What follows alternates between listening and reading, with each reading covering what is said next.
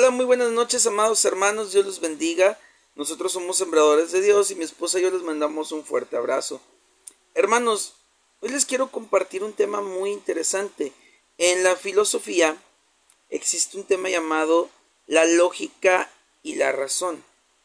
¿Qué es esto? Voy a poner un ejemplo.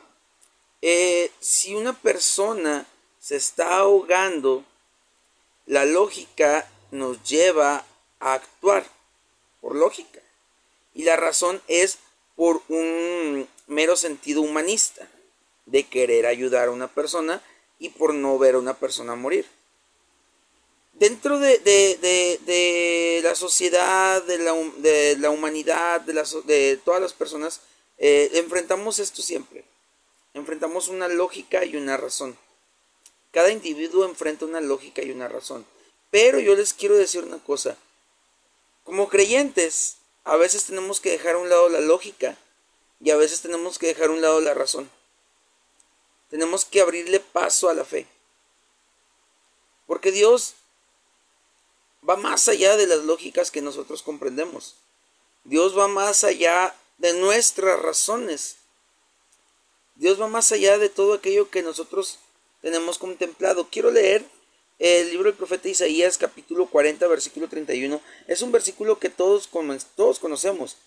Dice, pero los que esperan a Jehová tendrán nuevas fuerzas, levantarán alas como las águilas, correrán y no se cansarán, caminarán y no se fatigarán.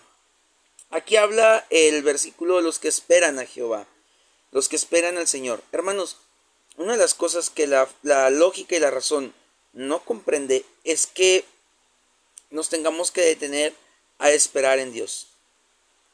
No es lógico para mucha gente el que una persona tenga que arrodillarse a orar por algo. Es más lógico que si estás enfrentando un problema o una situación, actúes, actúes, te pongas a actuar, te pongas a moverte, pongas a buscar tus influencias, pongas a ver cuánto dinero tienes, te pongas a buscar a ver a quién te ayuda, cómo, cómo te vas a, cómo vas a, a salir adelante de este problema. Pero la fe te obliga primero a arrodillarte y a buscar a Dios. La lógica y la razón te va a obligar primero a buscar en ti tus fuerzas para solucionar tu problema. No sé, puede pasar que tienes un problema en tu vida y lo primero es que vas a querer buscar a, a, Pancho, Pancha, Julio, Sergio, Juana, Petra, a quien sea, para que te resuelva el problema. Pero no es así. Primero tenemos que darle paso a la fe y buscar a Dios. Dios está por encima de cualquier lógica, Dios está por encima de cualquier razón. Si tú le das paso a Dios, primero buscas a Dios, créeme que las maravillas verás del Señor. No, no te darás cuenta cómo lo hará Él, pero lo, lo va a hacer Él.